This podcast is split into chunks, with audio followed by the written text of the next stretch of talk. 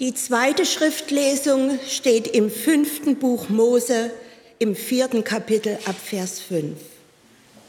Mose sprach zu ganz Israel, siehe, ich habe euch gelehrt Gebote und Rechte, wie mir der Herr, mein Gott, geboten hat, dass ihr danach tun sollt im Lande, in das ihr kommen werdet, um es einzunehmen. So haltet sie nun und tut sie, denn darin zeigt sich den Völkern eure Weisheit und euer Verstand. Wenn sie alle diese Gebote hören werden, dann müssen sie sagen, was für weise und verständige Leute sind das, ein herrliches Volk. Denn wo ist so ein herrliches Volk, dem Götter so nahe sind wie uns der Herr, unser Gott, so oft wir ihn anrufen? Und wo ist so ein großes Volk, das so gerechte Ordnungen und Gebote hat, wie dies ganze Gesetz, das ich euch heute vorlege? Hüte dich nur und bewahre deine Seele gut dass du nicht vergisst, was deine Augen gesehen haben und dass es nicht aus deinem Herzen kommt dein ganzes Leben lang. Und du sollst deinen Kindern und Kindeskindern kundtun den Tag, da du vor dem Herrn, deinem Gott, standest am Berge Horeb. Als der Herr zu mir sagte, versammle mir das Volk, dass ich sie meine Worte hören lasse und sie mich fürchten lernen alle Tage ihres Lebens auf Erden und ihre Kinder lehren. Da tratet ihr herzu und standet unten an dem Berge. Der Berg aber stand in Flammen bis in den Himmel hinein und da war Finsternis und Wolken und Dunkel. Und der Herr redete mit euch mitten aus dem Feuer. Den Klang der Worte hörtet ihr, aber ihr saht keine Gestalt, nur eine Stimme war da. Und er verkündigte euch seinen Bund, den er euch geboten, gebot zu halten nämlich die zehn Worte, und schrieb sie auf zwei steinerne Tafeln. Und der Herr gebot mir zur selben Zeit, euch Gebote und Rechte zu lehren, dass ihr danach tun sollt, in dem Lande, in das ihr zieht, es einzunehmen. So hütet euch um eures Lebens willen, denn ihr habt keine Gestalt gesehen an dem Tage, da der Herr mit euch redete, aus dem Feuer auf dem Berge Horeb, dass ihr euch nicht versündigt und euch irgendein Bildnis macht, das gleich sei einem Mann oder einer Frau, einem Tier auf dem Land oder Vogel unter dem Himmel, dem Gewürm auf der Erde oder einem Fisch im Wasser unter der Erde. Hebe auch nicht deine Augen auf zum Himmel, dass du die Sonne sehest und den Mond und die Sterne, das ganze Heer des Himmels, und fallet ab und betet sie an und dienet denen, die der Herr dein Gott zugewiesen hat, allen Völkern unter dem ganzen Himmel.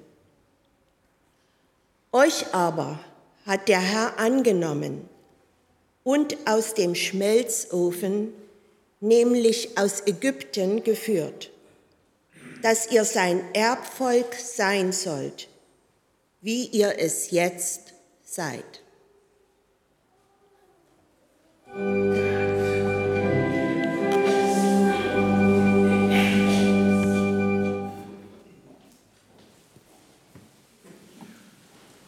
Gnade sei mit euch und Friede von Gott, unserem Vater und unserem Herrn Jesus Christus.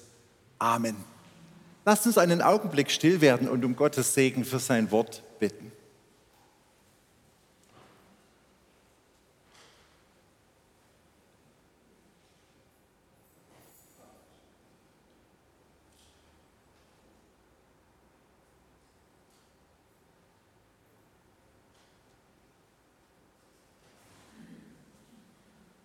Liebe Gemeinde, meine Gedanken sind heute ein bisschen inspiriert von Roland Werner, der die Bibel übersetzt hat und ein guter Israel-Kenner ist. Und ich hoffe, dass die Gedanken uns zusammenbringen, Juden und Christen und Gläubige an diesen christlichen Gott der Bibel aller Welt.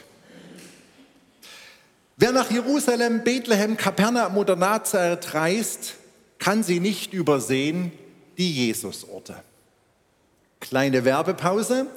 Am 5. bis 15. Oktober fliegen wir nach Israel und wir hätten da noch ein paar wenige Plätze frei. Wir sind jetzt 37 Reisende.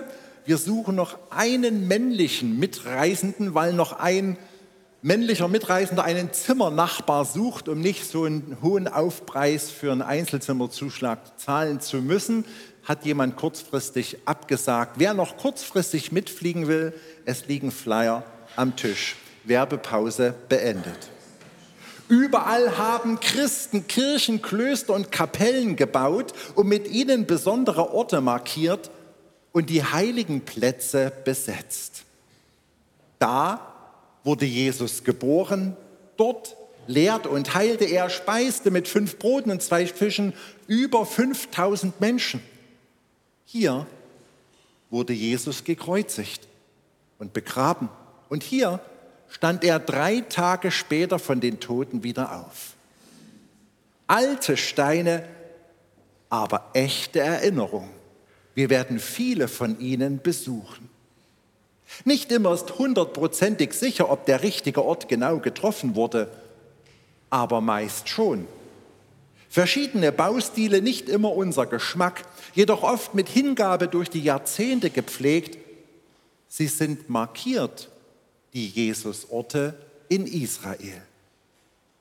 Christen früherer Generation haben dort keine nackten Säulen, Statuen oder bloße Altäre errichtet, sondern Gebetshäuser, zum Teil große, imposante Kirchen. Jeder soll sehen, hier geschah das Wunder, dass Jesus, der Sohn Gottes, die Erde berührte. Und jeder soll gleich hier die Chance haben, Jesus, dem Sohn Gottes, zu begegnen. Deswegen kann man an den vielen dieser Jesusorte beten, Gott loben, Gottesdienst feiern, Abendmahl miteinander teilen. Im Laufe der Jahrhunderte gingen manche dieser Kirchen kaputt.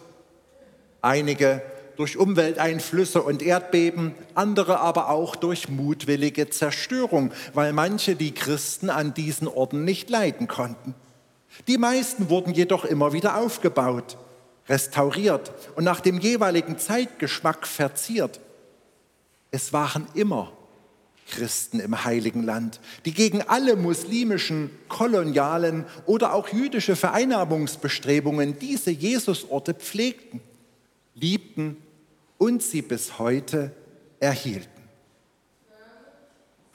Für manche Besucher ist es gerade aufgrund dieser Gebäude schwer, sich vorzustellen, dass diese authentischen Jesusorte sind. Zu sehr weicht das, was sie sehen, von ihrer inneren Vorstellungen ab, wie das damals wohl gewesen sein mag. Kirchliche Traditionen, mittelalterliche Baustile, orthodoxe Liturgien, unterschiedliche Frömmigkeiten geben den Jesusorten manchmal bizarre künstlerische Noten. Und doch ist es so. Einheimische Christen haben von Anfang an, von der ersten Generation an, die Erinnerung an diese Orte bewahrt und gepflegt. Sie kamen zu bestimmten Tagen dorthin, um zu beten und den Erlöser, ihren Heiland Jesus zu preisen, Abendmahl zu feiern. Viele dieser Jesusorte sind wirklich genau, punktgenau äh, auch örtlich dargestellt, weil die ersten Christen sich das ja schon weitergesagt haben, was sie hier und da mit Jesus erlebt haben. Es wundert nicht, dass archäologische Untersuchungen, wo sie möglich sind, die Echtheit vieler dieser Erinnerungsorte bestätigen. Also keine toten Steine, sondern wahre, lebendige Steine, einheimische Christen, die diese Gebetsorte an den Jesusorten schufen. Ihnen verdanken wir diese Orte, an denen Jesus auf dieser Erde wirkte, an denen Jesus vom Schöpfer, vom Vater im Himmel sprach, Orte, an denen Jesus Wunder tat und Sätze ausgesprochen hat, die wir heute in der Bibel nachlesen können. Diesen lebendigen Steinen verdanken wir diese zuverlässigen Erinnerungen an Jesus, auch wenn wir hier in Plauen weit weg jeden Sonntag Gottesdienst feiern. Ja, es waren die einheimischen Christen des heiligen Landes, die treu über alle Höhen und Tiefen der Jahrhunderte hindurch Jesus an diesen Orten angebetet haben. Die heutigen einheimischen Christen sind die Nachfahren der ersten Jesusjünger. Seit Generationen tragen sie die Botschaft von Jesus im Herzen und weisen die ganze Welt auf diese besonderen Orte hin. Sie stammen ab von den frühen galiläischen und judäischen Messiasgläubigen, die zur Zeit Jesu und der Apostel im heiligen Land wohnten. Dass sie heute als Umgangssprache oft Aramäisch gebrauchen, liegt an der islamischen Eroberung 638 nach Christus. Die einheimischen Christen bilden eine kontinuierliche Generationslinie von der ersten bis zum 21. Jahrhundert. Das ist eigentlich unvorstellbar. Die Christen in Israel gehören zu den lebendigen Steinen, die den geistlichen Tempel Gottes vor Ort bilden. Diese einheimischen Christen finden sich in allen Kirchen des Heiligen Landes, den traditionellen historischen Konfessionen, ebenso wie in den aus der neuzeitlichen Missionsbewegung hervorgegangenen evangelikalen Gemeinden. Die christliche Kirche ist auch im Heiligen Land bunt. So wie die Juden verschiedene Frömmigkeiten pflegen, so gibt es auch bei den Christen jede Farbe und Prägung, ein Leib eben und viele Glieder. Das zeigt schon allein ein Besuch in der Grabeskirche in Jerusalem, die auf Griechisch Anastasis heißt. Wenn der andere das hinkriegt, kann er aller 30 Sekunden ein Bild nach dem anderen mal da vorne ranwerfen. Also Anastasis heißt Auferstehungskirche. Der Gesamtkomplex gehört der einheimischen griechischen orthodoxen Kirche, die sich aus der alten oströmischen Reichskirche ableitet. Ihre Mitglieder sind die größte Gruppe der palästinensischen Christen. Weiter finden sich dort die lateinischen, also römisch-katholischen Kirche, die armenisch-apostolische Kirche, die Syrer, die Kopter und die Äthiopier. Im Mittelalter haben sich in dieser Kirche sogar noch die Nubier versammelt und gebetet. In unmittelbarer Nähe liegt die evangelische Erlöserkirche, die zugleich der Sitz des einheimischen evangelisch-lutherischen Bischofs und des jeweiligen deutschen Propstes ist. Weit entfernt liegt die anglikanische Christchurch am Jaffa-Tor, der russische Konvent, der Konvent aus Libanon der Maroniten, der syrisch-Markuskirche, der armenischen Jakobuskathedrale. Die Liste ist endlos. Schluss mit den Aufzählungen, sonst schlaft ihr noch ein. Ist das nun ein Grund zur Freude oder ist das ein Anlass zur Sorge, dass es in Israel so viele bunte Frömmigkeiten und christliche Kirchen gibt?